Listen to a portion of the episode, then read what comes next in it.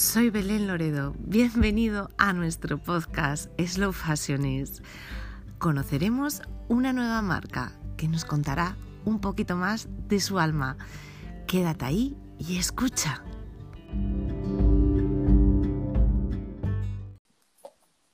Hola, hoy tenemos con nosotros a Rafa. Rafa eh, es la, bueno, le voy a dejar que él se presente pero viene directamente desde la marca Tribuwear, desde una marca de camisetas perteneciente a la plataforma de Slow Fashions y que hoy tenemos el placer de charlar con él. Hola Rafa, ¿qué tal estás? Hola, muy buena Belén, ¿qué tal? ¿Qué tal? Cuéntame un poquito, cuéntame quiénes sois, quién compone el equipo de Tribu, además de ti, si hay más personas, cuéntanos un poco de esto. Bueno, pues como has dicho, Tribu nace en Córdoba y nace a principios de año, en enero concretamente, un, mal momento para... En enero de este año estoy conociendo a marcas súper super jovencitas y que nacen casi en COVID. Sí, justo un par de meses antes y la verdad que ha sido un poco eh, complicado, diferente este tiempo por, esta situación, pero bueno, eh, lo dicho, nacemos en Córdoba y la marca la componemos eh, pues yo principalmente, que me encargo de como de la dirección, de la estrategia y, de, y demás. Y trabajo también con un diseñador, Aitor, y bueno, también mi familia me ayuda con, los envíos. Eh, de hecho, si, alguien ha pedido en Córdoba un producto, pues probablemente mi madre lo haya llevado andando, dando un paseo y lo haya entregado personalmente. Entonces, más, sostenible que eso no, no hay. No, no existe, no, no, no, qué, guay. No, además eh, de sostenible localizado, además familiar, o sea, es súper bonito todo eso. Eh, vamos, que digamos que tú eres, eh, porque además tú te dedicas al marketing, ¿no, Rafa? Tú, tú eres una persona que, que, que, controla y mucho sobre marketing. Trabajas en, en algo de marketing, ¿no? Sí, trabajo en una agencia de marketing y desde hace casi cuatro años aquí en, Colonia, donde vivo. y... Es verdad que decimos a todos los que nos están escuchando que estamos hablando con Rafa, mm, de, que está en Alemania en estos momentos. Hay un cordobés en Alemania. Correcto, no solo, no solo yo, hay varios, pero... Hay muchos. te iba a decir, según te dije hay un cordobés, pensé, digo, no habrá uno, habrá un montón. o sea, me imagino como asturianos y como de otras regiones de, España. Sí, sí, muchísimo. Y, claro, pues aún estando aquí trabajando, porque mm. mi trabajo principal, mi área principal es el marketing, pues gestiono la marca desde aquí, eh, pero en Córdoba. Vale, genial. ¿Y te llevas, llevas bien esto de la distancia de, de, trabajar en, o sea, de estar en Alemania, gestionar tu marca desde aquí, o te cuesta un poco? No estar tan visible, tan presente en el espacio.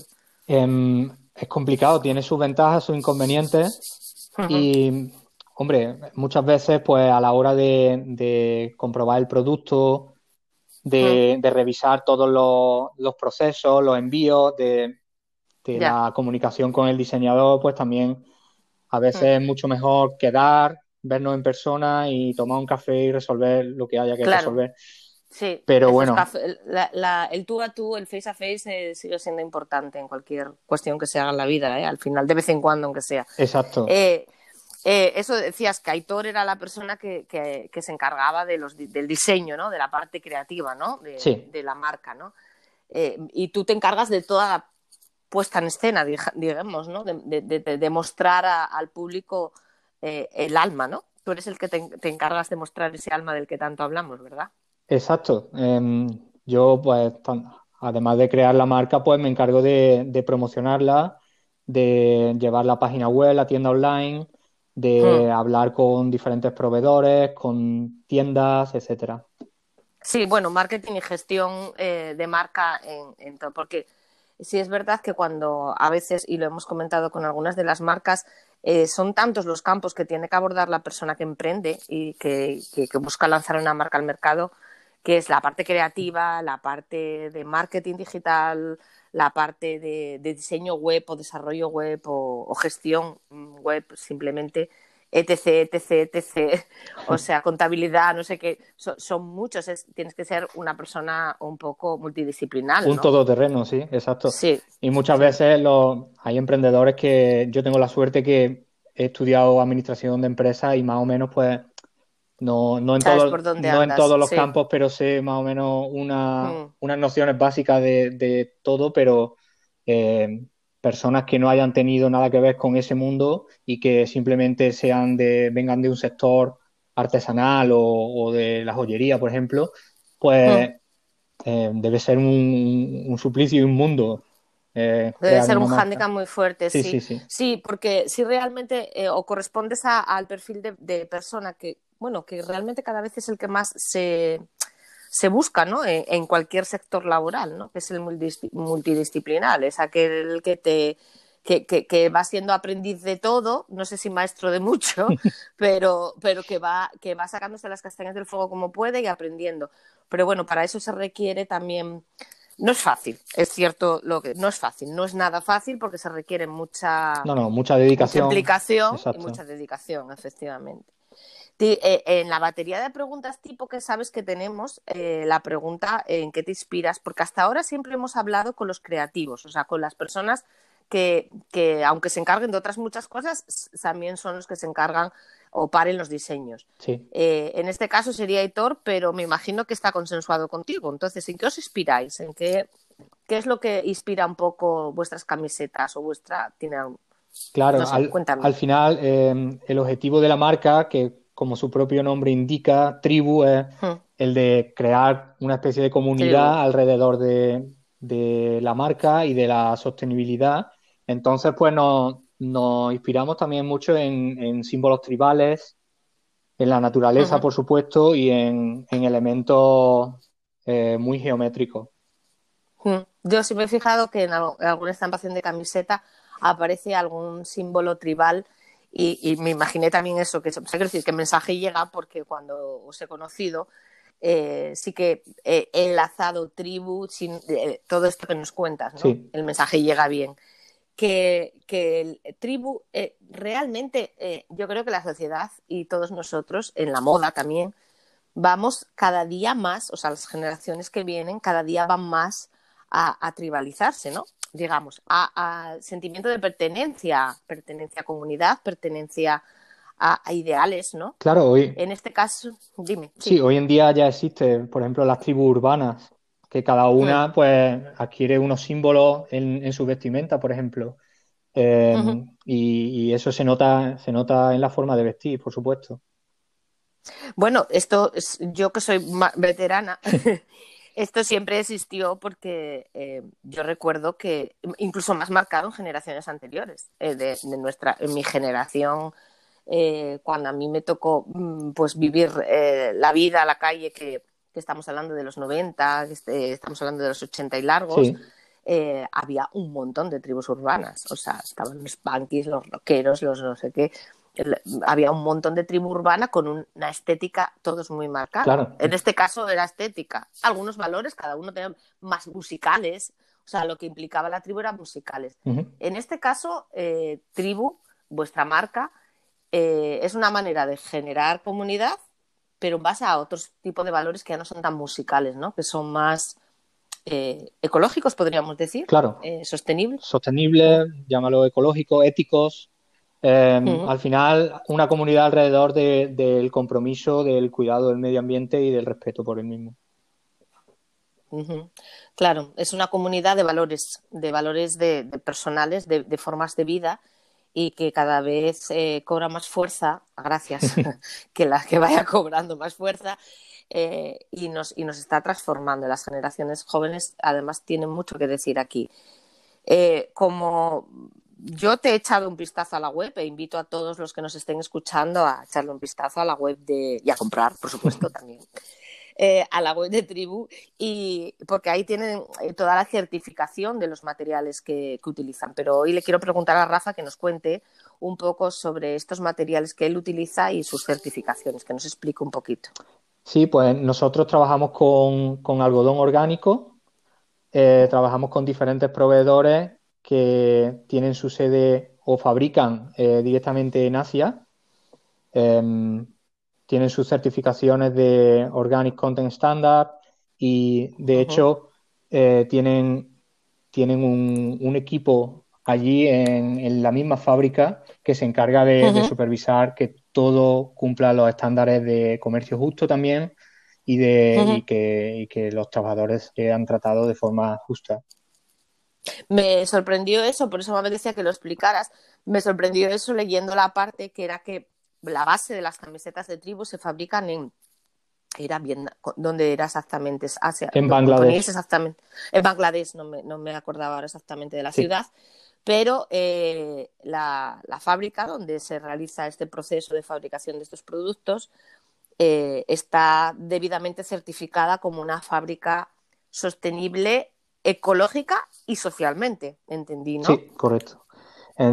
Eso para mí fue al principio un dilema, lógicamente, porque la fabricación en Asia, pues em, ya se sabe la fama que tiene, pero sí que es verdad que me estuve informando bastante a fondo, hablé con todos los proveedores estuve en contacto constante con ellos y, vamos, tengo toda la, certeza. Lo único que me falta es ir a Bangladesh, que ahora mismo con la situación, con la situación que hay, pues está un poco complicado, pero Hombre, sería ideal, sobre todo porque podrías traer también soporte gráfico, mostrar, y es una forma también, eh, lo hablábamos en, en, entrevistas anteriores, eh, aquí no se trata de mantener a, salvo un sector del, planeta, ¿no? De, mantener establemente ecológica o sostenible España o Europa.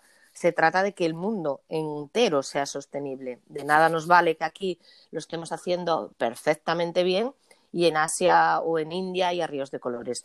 Entonces, no porque el, planeta somos todos, o sea, no, no, no se puede hacer aparje aquí no, no, en cuanto a la sostenibilidad. Entonces, es también una fórmula, eh, la educación, la, yo digo que poco a poco se irá logrando este objetivo, que es que allí también fabriquen de forma sostenible. Por supuesto, yo creo que, que ya se está haciendo en muchas fábricas y que hmm. poco a poco se irá regularizando esa situación de, que existe allí de, explotación a los trabajadores y de, y de los materiales que utilizan. Pero realmente los materiales son de buenísima calidad y, con un buen trato a, a los trabajadores y a, ese sector textil, yo creo que, que se puede convertir en un sector el asiático tan competente como un sector o una fabricación en España o en cualquier país europeo. Simplemente hace falta una regulación de vida. Claro, ah, porque eh, de hecho, además, yo el otro día debatiendo con una persona sobre la. Eh, hay una mezcla, eh, cuando hablamos de sostenibilidad, hay ahí un, revoltijo de ideas mm, que a veces se confunden y hablan de ir en contra de la globalización, etcétera. Y, no, no, van a por ahí los tiros, o sí van, o el debate es mucho más amplio que en un, poquito de tiempo. Eh, ¿Se puede hacer sostenible eh, un producto en Asia? Pues mira, Tribu nos dice que sí, que ellos están realizando y, yo me consta que hay más eh, fábricas que están iniciando estos procesos. Y aquí la única la cuestión que, podemos tener en cuenta es la huella de carbono que pueda dejar el producto al traerlo hacia España. Pero, pero ojo, hay que decir que no es fácil, o sea, no es fácil Em, comprar, o sea, que tu producto sea única y exclusivamente de materia prima local. Es que eso no, hoy por hoy habrá sectores que sea hasta imposible. ¿No? Entonces, eh, esta, esta, es la única cuestión y, creo que, a lo mejor la labor social, esa que estáis eso, pues lo compensa, ¿no? Y aparte que la sostenibilidad, y ahí quiero que me des tu opinión, eh, porque el otro día me, me hacían una batería de preguntas a mí sobre qué opinaba de esto y me parece tan ambicioso decir qué opino si una marca de eso no es sostenible, me parece tan, no sé, es como no, mm, no entro. Eh, entonces yo decía que todas estas pequeñas marcas que componen Slow Fashions están en el camino de la sostenibilidad y trabajando, y me consta, duro por mejorar día a día esa sostenibilidad. Para mí eso es ya chapo. Claro, es que realmente la, la, sostenibilidad 100% es prácticamente una utopía hoy en día y, casi no existe. Entonces, para mí, yo concibo la, la, sostenibilidad como un proceso, un proceso de cambio. En cuanto tú o una persona o una empresa minimiza su, huella de carbono, su, huella digital o eh, su huella de carbono digital. Ahí, vamos, ahí vamos luego, eh, Rafa, ahí vamos luego, que es muy interesante esa parte. O, optimiza sus procesos para, para no dañar tanto el medio ambiente, eso ya es sostenibilidad. Es un proceso de cambio hacia la minimización de, de, la, de la huella que se deja en el planeta. Claro, que eh, dicho sea, y, yo me consta porque además me consta eh, esta, esta, historia, porque estas pequeñas marcas que, que, pasan por este micrófono no hacen greenwashing. O sea, estas marcas lo hacen de verdad, a pocos como pueden, con mucho sacrificio, eh, porque no es fácil ser sostenible, yo siempre lo digo, no es nada fácil y, y no es fácil y es caro. O sea, las, Al final es mucho más fácil te dan muchas más facilidades para crear una marca de ropa normal, estándar, como, como un Zara o, algo parecido. y, al final realmente es mucho más dificultoso crear una, marca respetuosa con el planeta. Y más caro, como tú dices. Claro, por, supuesto. Por eso yo siempre, cuando, cuando me preguntaban estos chicos que era para una revista, digo, sí, sí, son Aparte que son muy sostenibles porque alucinas hasta qué puntos llegan a controlar su sostenibilidad. Y luego encima eh, es de verdad. O sea, aquí no hay maquillaje, aquí no hay... Es de verdad, llegan hasta donde llegan y luchan día a día por ir mejorando esta parte. Para mí sois admirables todos y, me encanta charlar con vosotros porque descubro eso, verdaderas... sois todos tan distintos y al final eh, sí, de verdad, verdaderos héroes, ¿no? Verdaderos luchadores en, este, en este campo. Y muy, muy, muy admirable.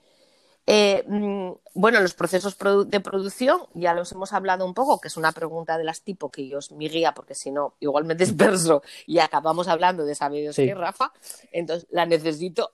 Eh, los procesos de producción que estábamos hablando, pues nada, en este caso están claros, ¿no? Hacemos una producción eh, con un material sostenible, que las certificaciones, os repito, que las podéis ver todas enumeradas en, además tienes certificaciones muy buenas, muy potentes en, la página web. Eh, la trazabilidad, habla de la trazabilidad, o, Rafa, creo que esto es, cosa tuya, hablas de la trazabilidad, que eres capaz de, demostrar y que tus proveedores son capaces de demostrar la, trazabilidad de, sus materias primas y de su producto. Eso es súper Claro, quería dar un poco de transparencia y, si estaba en mi mano, pues ofrecer más información al respecto a, la gente, a los que se interesen por la marca, sobre cómo está hecho y el camino que, llevan las materias primas y el producto final.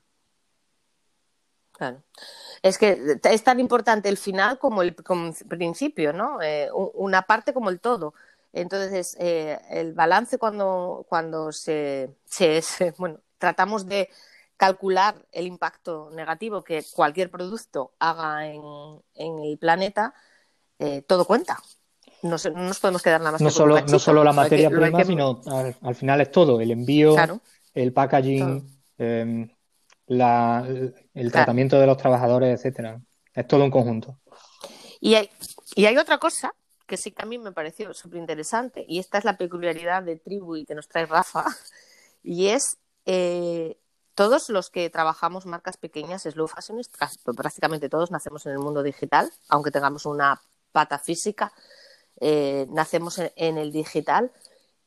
Y, tú hablas, y es que es, ahí quiero que, nos cuentes, porque es súper interesante esta opción. Yo ya he oído hablar de la sostenibilidad de, de los datos, ¿no? de la web de la cantidad de, recursos que consume eh, eh, para nosotros cada vez que cogemos un móvil y navegamos por internet, nos descargamos información, etcétera. Y tú hablas de webs sostenibles y que tu web es sostenible. Cuéntanos un poco, amplía, cuéntanos un poco tú cómo es esto y de qué va. Bueno, eso es una tendencia bastante interesante que se, está expandiendo poco a poco. La verdad que no es muy conocida. Se trata de, diseñar mm. páginas web eh, sostenible o digamos, llamemos sostenible a la minimización de, del uso de recursos para, visitar una página web. No somos conscientes de la cantidad de datos de, que se utilizan a la hora de navegar y, no solo de navegar, sino de cada clic que hacemos es una solicitud a un servidor, que ese servidor también gasta energía.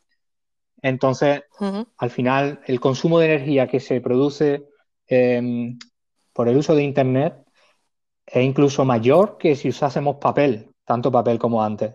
Entonces, es comparable a eso. Entonces, hay ciertas prácticas que permiten optimizar una página web de forma que utilice menos recursos y menos solicitudes a los servidores y por lo tanto menos energía, siendo así más respetuosa con el medio ambiente. Claro. Lo que pasa es que el ser humano, no sé qué nos pasa, que a veces parece que no sabemos mantenernos. Yo me acuerdo cuando fue el momento del papel, de no, no papel, no, no, imprimas nada, todos los mensajes de correo electrónico traían aquello abajo de si este correo no, no, lo imprimas. O sea, era como pecado mortal, ¿no? prohibido tocar. Eh, pero sí, eh, igualmente nos mandábamos infinidad de correos electrónicos sin sentido, eh, pues eso, el típico te mandan el correo y le respondes, ok, bueno, pues ok, ya está claro que es ok, ya, ya le mandas cuando le das que contestar algo más. Pero es que ese almacenamiento de los correos también consume mm, mucha mm. energía. Eso es lo que la gente a lo mejor no sabe. no, yo creo que no, que es así, uf, ese, ese sí que es un campo eh, prácticamente virgen en, en, en, el consumidor final, pues a lo mejor eh, tú sí, porque estás metido en este mundo y, mucha gente que está metida en este mundo pues, pues conoce esto porque consumimos mucha información respecto a la sostenibilidad en mayor o menor grado, entonces nos vamos enterando de todo esto, ¿no? Pero para, muchos usuarios de a pie, que, a lo mejor no, no, están tan metidos, pues a lo mejor sí desconocen la cantidad de energía y de dónde viene esa energía. Puede ser renovable o no renovable, que este es otro factor, ¿no? Eh, entonces, eh, tú aconsejabas o hablabas de los, porque te he leído por ahí que los pasos para, para conseguir que tu web o tu, tu sitio eh, online sea más sostenible es eso, ver que tienes un servidor, por ejemplo, que utilice energías renovables, ¿no? Claro, por, por ejemplo, hay, hay, multitud de, de, servicios de hosting y de servidores, pero mm. se puede buscar uno que, que trabaje con energía renovable. Entonces ya estaríamos minimizando de, de, una forma importante el consumo de energía. Bueno, estaríamos por lo menos eh, eh, limpiando nuestra energía. Es decir, por lo menos sabemos que, vale, vamos a consumir energía, pero esa energía no va a ser. Eh, en cuanto a, Yo te he estado leyendo y he estado, de alguna manera, o sea, pensando mucho en todo lo que, lo que leía eh, y yo me acuerdo que las webs siempre tuvieron que ser ágiles, ¿no? Por aquello del SEO, ¿no? Cuanto más tarde encargar una web es peor para el SEO y, para la experiencia del usuario, ¿no? Para la experiencia de. Exacto, al, al final el usuario tarda más tiempo en conseguir lo que busca, o en, recibir la información que está buscando, o en comprar el producto. E incluso puede abandonar, ¿no? Eh, dice, pues esto no carga, no me carga, hasta luego. Entonces, siempre velamos por cuando hacemos la gestión de nuestras webs, que en mi caso también me toca, eh, pues velamos por porque sea cada vez más, más rápida y, implementar todo aquello que nos haga que la velocidad de la web sea más rápida. Y tú abogas por simplificar la web de forma que cargue eh, más rápido, optimizando imágenes, eh, y no enrevesando demasiado, haciendo una web sencilla, funcional, rápida. al final, eh, una web sencilla con pocas imágenes y la información principal, pues es lo, realmente el usuario no necesita mucho más a la hora de comprar un producto mientras tenga toda su plataforma de pago y toda su información que requiera. Eh, entonces, ¿por qué sobrecargar la web de, con, miles de imágenes? Em, no sé, un montón de información que, el usuario realmente nunca lee. Siempre lo hacemos para el posicionamiento en, en, Google. En SEO, claro, pues sí, sí. La, mayor parte del texto que puede incluir una página web eh, cuando se, se, realiza la web, o al menos yo así, que no soy una profesional de, la materia, pero me ha tocado hacer la mía y, y, y, y mantenerla, ¿no? Es, ese texto para que Google nos, no, las arañas de Google nos localicen, ¿no? Sepan de, qué, de qué vamos. Y, y al final escribes y escribes que, bueno, yo hace mucho tiempo ya que te lo digo de verdad, porque además como no soy profesional, ya digo, ya tire la toalla, porque digo yo, esto también es un eh, texto sin sentido. O sea, para que me salga lo que deseo, para que mi SEO sea ok, eh, estoy aquí haciendo una patata. O sea, es que el que lo lea no, no, me mola nada. Entonces, hace mucho que pasé de, eso y, transmito. Pero sí escribimos más con el fin de, que nos vean, caray. que estamos ahí, es mucho trabajo y queremos que nos vean, ¿no? Exacto. que nos Por supuesto, eh, hay que escribir buenos textos útiles para el hmm. usuario para que te encuentren en la web y, el usuario encuentre la información que busca, pero también hay que verlo desde el punto de vista de que cuanto antes te encuentre un usuario, antes va a encontrar la información que busca y menos consumo de energía va a tener. siempre lo vemos desde el punto de vista de las, las compras, ¿no? Si, si, el usuario me encuentra más rápido y mi web es más rápida, pues tengo más posibilidades. Si mi SEO, si mi SEO es bueno, mi web eh, se encuentra primero, el usuario gana menos, gasta menos energía y para mí genial, porque además me encuentra rápido y probablemente me compre, ¿no? Pues si es lo que está buscando. Ese es el, diferente punto de vista. Y una vez que me encontró, menos tal. Bueno, yo lo de la optimización de las imágenes, sí es verdad que hace mucho tiempo que las tengo optimizadas y, procuro mantener la optimización por, por la velocidad de carga y demás. Me parece súper interesante eh, los pasos y las pautas esas que das eh, porque eh, si es verdad que podemos contribuir a ser más sostenibles a través de nuestras webs. Y esto es súper, eh, me, interesó muchísimo, me parece genial. Y parece que no, pero es otra, otro granito de arena más que echamos ahí al, al, saquito de, del equilibrio. Porque a fin de cuentas, continuamente lo que hablamos, Rafa, es de equilibrio. del conjunto de, que forma la sostenibilidad de todos los aspectos por separado forman esa sostenibilidad. Y como hemos hablado, ese es uno de ellos, el, diseño web. Hmm. Creo que además está bueno que esté incluido, que se habla muy pocas veces y, todos nosotros, desde el packaging, el packaging ya hace mucho tiempo que se incluyó dentro de, las medidas eh, que cualquier marca que se precie sostenible debe tener en cuenta. Eh, había packagings excesivos, ¿te acuerdas? O sea, era una cosa que un desfile de, Bueno, a, Sí, sí. Bueno, hace poco eh, mi hija ha pedido una cosa, ya hace, bueno, ya debió ser para, para los reyes pasados, eh, que era un anillito, una bisutería, ¿no? Eh, bueno, pues la bisutería en concreto, no vamos a decir el pecado, ¿para qué? La bisutería en concreto llevaba, además por un precio ínfimo, claro, o sea, un precio súper bajo, ¿no? Llevaba un, una, una, un envoltorio de fuera, en plástico, más luego una bolsita más, más grande, más, más hacia afuera, también de plástico, y luego no sé qué otra cosa de plástico. Yo aluciné. O sea, me quedé muerta porque digo yo, el packaging. Bueno, normalmente todas las marcas que, pasan por este podcast suelen tener, eh, pues eso, packagings austeros, packagings los justos y necesarios, eh, con la información justa y necesaria y con los materiales lo más sostenibles posibles dentro de, la posibilidad. Claro, hay que intentar em, minimizar también el uso de plástico en, esos envoltorios, porque eh, lo que dice, lo que dice, hay un, hmm. uso exagerado de, plástico, de protecciones innecesarias para productos que no se pueden romper realmente. Entonces, pues hay que, hay que velar por eso también. Sí. Sí, yo, yo personalmente la lo del tema del plástico es eh, dentro de todas las opciones lo que peor llevo por, por, la condición que tiene ese elemento en el planeta Tierra.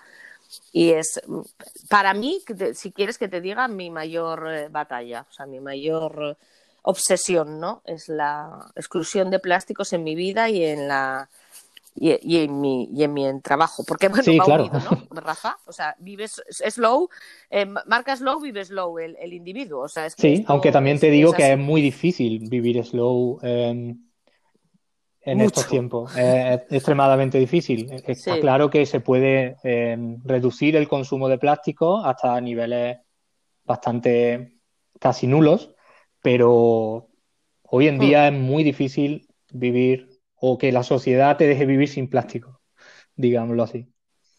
Sí, sí, sí, sí, sí, no, no, no, totalmente de acuerdo, totalmente. Que, que, en este caso, además, es lo que, por eso lo que te digo, que yo hay veces que sufro, sufro en el día a día, en el sentido de que dices, Buf, porque aunque recicles, plástico es plástico y ya sabemos todos luego lo que ocurre, entonces lo suyo sería eso, minimizar y es tan complicado que además te, sientes mal, es como una, es como un pecado capital, no sé, cuesta, cuesta mucho. Llevas muy poquito tiempo, pero yo me imagino que en este poco tiempo, porque es un tiempo de desde enero, ¿no? Es poquito tiempo, pero te llega la pregunta de las piedras, eh, piedrones, piedruscos y hasta valen montañas. ¿Qué te has encontrado en el camino que dices, jolín, qué barrera? ¿Cuál de ellas? Pues.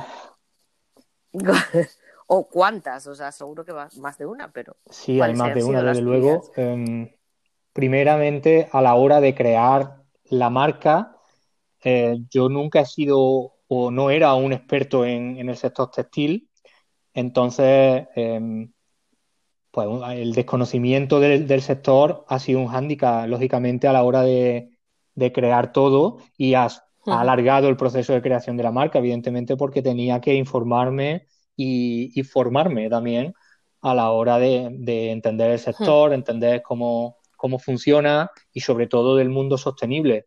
Yo descubrí la moda sostenible a raíz de la idea de crear una marca de ropa y no al revés. Yo quería, yo quería al principio crear una marca normal de ropa, te hablo de hace unos tres años, tenía esa idea porque no conocía lo que era la sostenibilidad o, la, moda sostenible. Entonces, ¿cuánto tiempo llevas eh, cuajando esta idea? Pues llevo desde el año pasado Llevo tres años o más eh, intentando crear una marca de ropa, pero luego a través de un amigo descubrí la moda sostenible y digamos que como que me abrió un mundo nuevo. Y lógicamente, pues paré el proyecto, al final no salió adelante y dije, el proyecto era con unos amigos míos y, me dije a mí mismo que, iba a crear ese proyecto, pero de forma sostenible y aunque fuese yo solo, lo sacaría adelante. Con otro enfoque sostenible. Bueno, o sea que. Exacto, y. Genial. O sea que ya llevas, o sea, aunque nazca en, en, plena, en pleno aborágimen de, de, todo este, de esto que estamos envueltos, eh, llevas mucho tiempo cocinando toda esta historia, llevas ya mucho reflexionado y mucho aprendido también, porque desde luego emprender una marca. Sí, eso es aprendizaje, continuo. Eh, cada día aprende algo y, hmm. el sector o, el, proceso te da, te va dando lecciones y va aprendiéndolas, como todo. Pero sí, llevo, pues digamos que con, con Tribu llevo desde principios de 2019 con el proyecto y hasta, hasta principios de 2020 hasta que hasta hasta su parto o nacimiento en, en, en, enero, ¿no? Nosotros también nacimos en un enero, no sé qué tiene enero. nuestra marca Güerocas también nació en enero. De todas formas, eh, lo que hablábamos eh, es mm, te da muchas satisfacciones emprender eh, tu propia marca con tus propios criterios, valores y normas y reglas, ¿no? Es, es, muy gratificante, cansado. Sí, al final eh, supone un esfuerzo muy grande, sobre todo si no te dedicas plenamente a ello, pero al final la satisfacción personal que hmm. te ofrece es impagable, eso Ya, porque además tú lo, tú lo estás combinando con otro trabajo por cuenta ajena, me quise entender, ¿no? Eh, por otro trabajo en cuenta ajena, eh, que es también dentro del mundo, o bueno, puede estar, te viene muy bien, ¿no? Porque eh, no deja de ser parte de, la historia de, marketing, con lo cual me imagino el handicap que supone, porque yo me entrego ocho horas o doce o las que toquen, ¿no? pero directamente a, mi marca Cuerocas y, con eso y todo mm, necesito otra pues vida. Te, puede imaginar. Entonces me, me, me parece... bueno, trabajar, trabajar en otro sector, eh, también en el sector del marketing, también me ha permitido trabajar con clientes del sector textil aquí en Alemania, lo que me ha dado también otra visión del, del, sector textil alemana. Sí, te ayuda, por algún lado te ha ayudado, claro, por, algún lado, por algún lado todo este, esto te ha ayudado y, y, bueno, y es que el marketing es tan necesario, o sea, es, es fundamental, es porque que más da que nosotros. Eh, yo hablo como creativa porque parto desde la posición de, creativa, ¿no? De la que trabaja con las manos, de la que la que gestiona la idea, pero luego al final cuando tu producto ya está maravilloso, tú lo miras y dices, tú qué bonito me ha quedado y, y luego además tal, no sé qué, dices, pues esto lo hay que vender, ¿no? Porque la empresa tiene que funcionar y la empresa funciona vendiendo. Y, y, claro, aquí es donde entra el marketing, amigos. Es donde dices tú, ¿cómo lo hago? ¿Dónde lo hago? ¿Qué canales utilizo? Y, cómo hago o cómo encuentro mi cliente. De hecho, esta plataforma, Slow Fashions, nace un poco con, la intención eh, de encontrar clientes para todos, o sea, de, de generar una comunidad que a su vez genere otra comunidad de consumidores y de personas sensibles a, a, este Exacto, producto. yo creo este que la palabra es visibilidad, generar visibilidad, porque eh, hay muchísimas marcas sostenibles y marcas que ofrecen productos de una calidad excelente. El problema es que no se les da visibilidad. Tanto, tanto en los medios de comunicación, últimamente sí se le está dando más, pero realmente en Internet es difícil encontrar muchas de las marcas, muchas de esas marcas. Entonces, ese es el principal problema que yo veo. Y por supuesto, tu iniciativa ayuda, nos ayuda a todos a, generar esa visibilidad. A todos. Mira, es eh, siempre el otro día estaba hablando que dice, es una iniciativa que nace de una marca para las marcas. O sea, quiero decirte, eh, realmente nosotros no dejamos de ser otra marca con unas necesidades muy parecidas a las tuyas. Cuando charlo con vosotros, siempre me doy cuenta de que somos todos muy parecidos. O sea, todos tenemos eh, los mismos escollos, los mismos problemas. Eh, normalmente nos encontramos con, la, con la misma mm, gran piedrota que es la visibilidad, la capacidad de una marca pequeña no de que, de que te digas que te compren, que te conozcan siquiera, porque es que si alguien no te conoce no te puede comprar nunca. Entonces dice que nos conozcan. Y, el otro día también me preguntaba una chica, dice, eh, ¿qué, ¿qué programas, medios de comunicación que hagan eco a la sostenibilidad o a las mm. marcas sostenibles? Digo, muy pocos, muy pocos y poco, o sea, muy pocos y los pocos, pero es que en general, eh, al menos en España, yo no sé en Alemania, porque ahí respecto a la sostenibilidad, creo que lleváis eh, algo más avanzado. Sí. aquí en Alemania el tema está muy, muy implantado, muy normalizado y, existen mm. tanto muchísimas tiendas de ropa sostenible como la, la filosofía está interiorizada en la gente. La filosofía slow fashion, el reciclaje, el uso de mm. la compra de ropa de segunda mano, eso está muy, muy arraigado aquí. Claro, claro. Sí, sí. Eh, eso, esto nosotros, yo me imagino que, tendremos, o sea, que pasará un, tiempo hasta que logremos eh, avanzar, ¿no? Es que todo es un proceso y al final eh, el proceso lleva su tiempo y, cada, cada país o cada, o cada comunidad necesita el tiempo para llegar ahí. Y aquí hablábamos eh, eso de medios y decía, pues es que si no sé, si es que realmente que se dedican a la moda hay muy pocos. O sea, aparte de las revistas de moda, por ejemplo, medios visuales, pues programas de moda, por decir algo, hay muy pocos. Y eh, en, la, en, la, escaleta de, de, la televisión, ¿no? Entonces, claro, ya empezando por ahí, dices tú, pues ya me contarás los que va a haber para sostenibilidad, si ya no hay, porque dentro del sector de sostenibilidad hay muchas eh, pequeñas marcas que se dedican a la moda a moda sostenible, como la tuya, como porque aunque generes tribu, pues no deja de ser moda. Las camisetas son moda y los complementos son moda. Eh, Rafa, si pudieras cambiar algo, ¿qué cambiarías? Si, si te dijeras, ¿De la marca? tengo una varita mágica y voy a cambiar algo. Sí, sí, sí, de tu marca. Si pudieras, bueno, hace muy poco, con lo cual la redirección, no sé si se requiere Hombre, siempre hay ya, cosas que se podrían haber hecho mejor.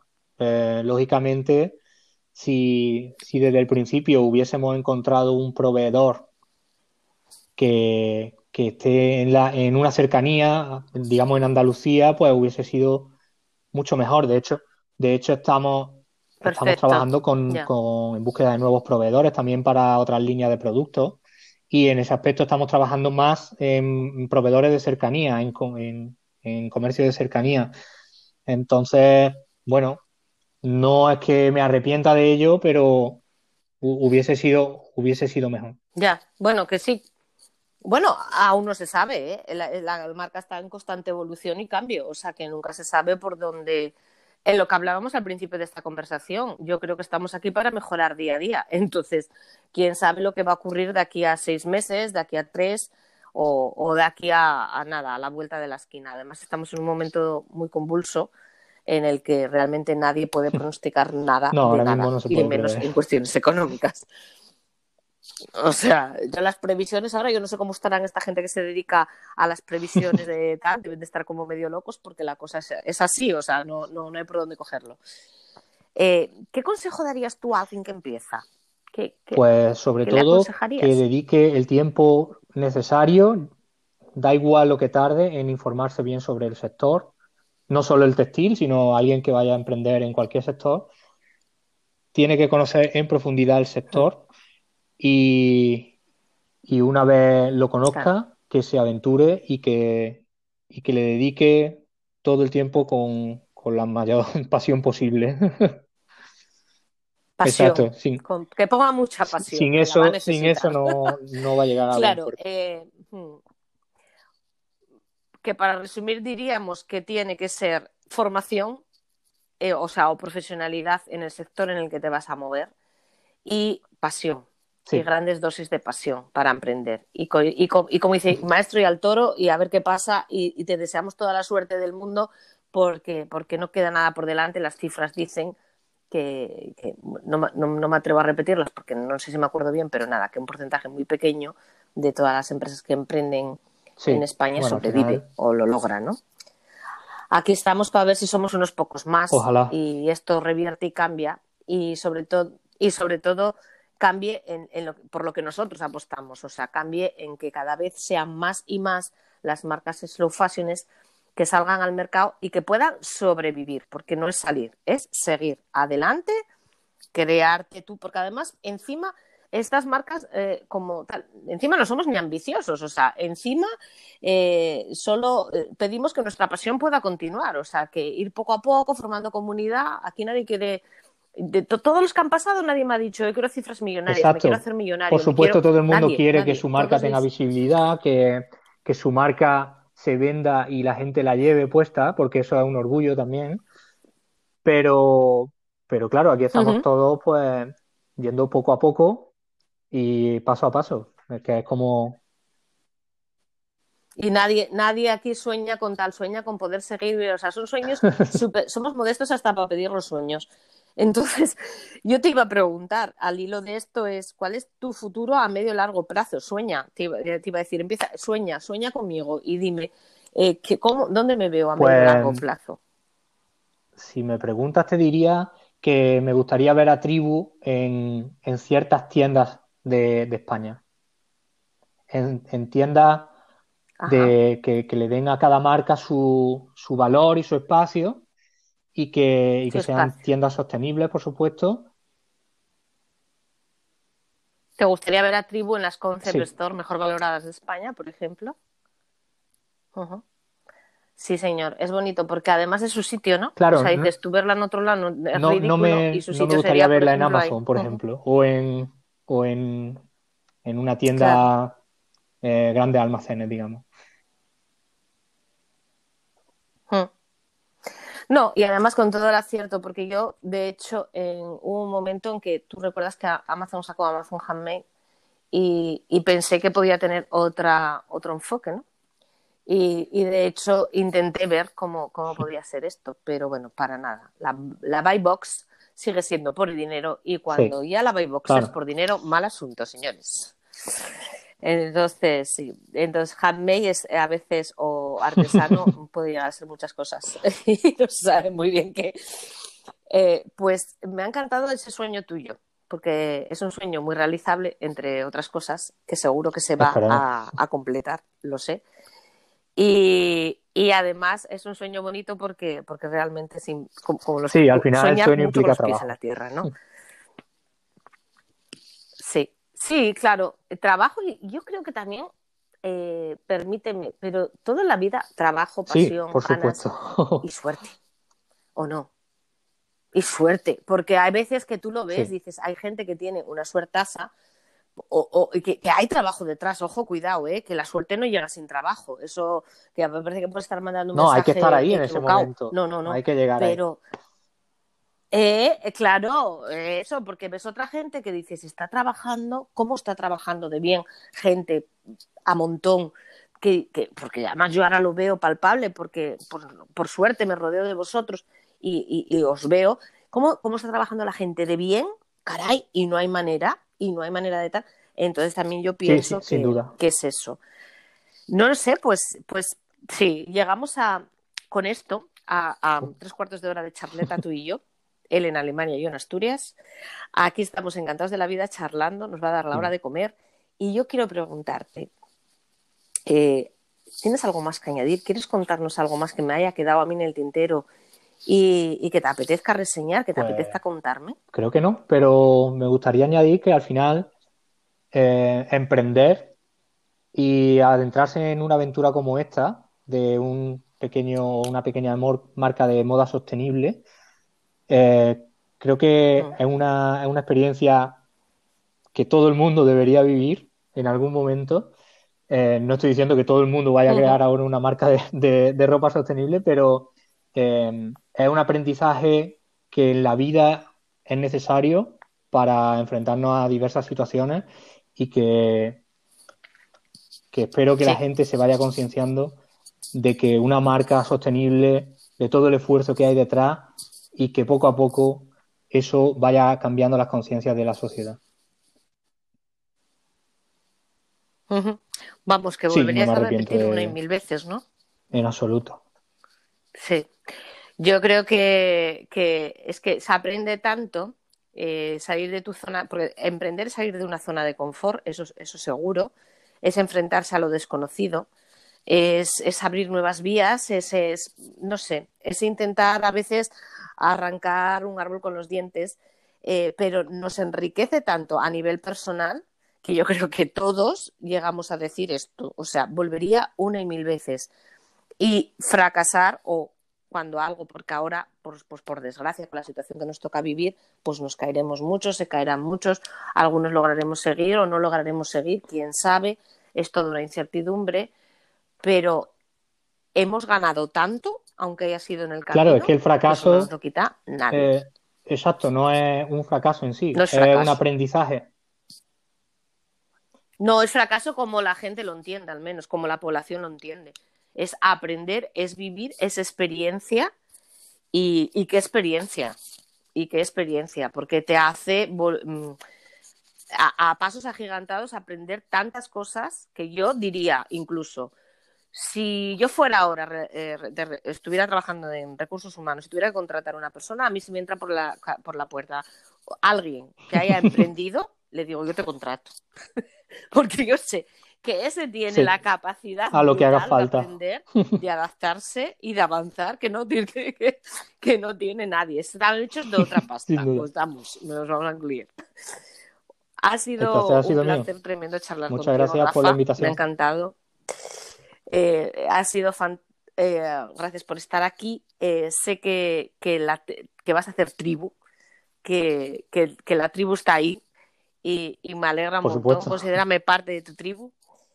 Y, y un, un besazo muy grande. Espero tener la oportunidad de volver a charlar contigo o con varios. Yo estoy pensando fórmulas nuevas para que el podcast se enriquezca y, y ver si en algún momento podemos hacer pues, una mesa redonda y yo qué sé, a donde nos lleve. La cosa es empezar, intentarlo y avanzar. Nunca pensé que iba a acabar haciendo un podcast ya que estoy. Entonces, pues eso, seguir avanzando y Perfecto, esperemos que así sea. que Un beso. todos. Un besazo. Gracias a ti.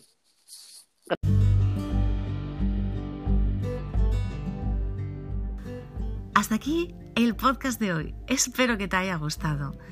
Te doy las gracias por haber llegado hasta este punto y te recomiendo seguirnos en Instagram y en Facebook si lo que necesitas es un contenido un poco más visual. Búscanos como Slow Fashions. Si no te quieres perder ningún episodio más, síguenos en las principales plataformas de podcast y recuerda que este podcast lo patrocina Cuerocas, nuestra marca de bolsos de piel. Un saludo, un beso muy grande de tu amiga en las ondas, Belén Loredo.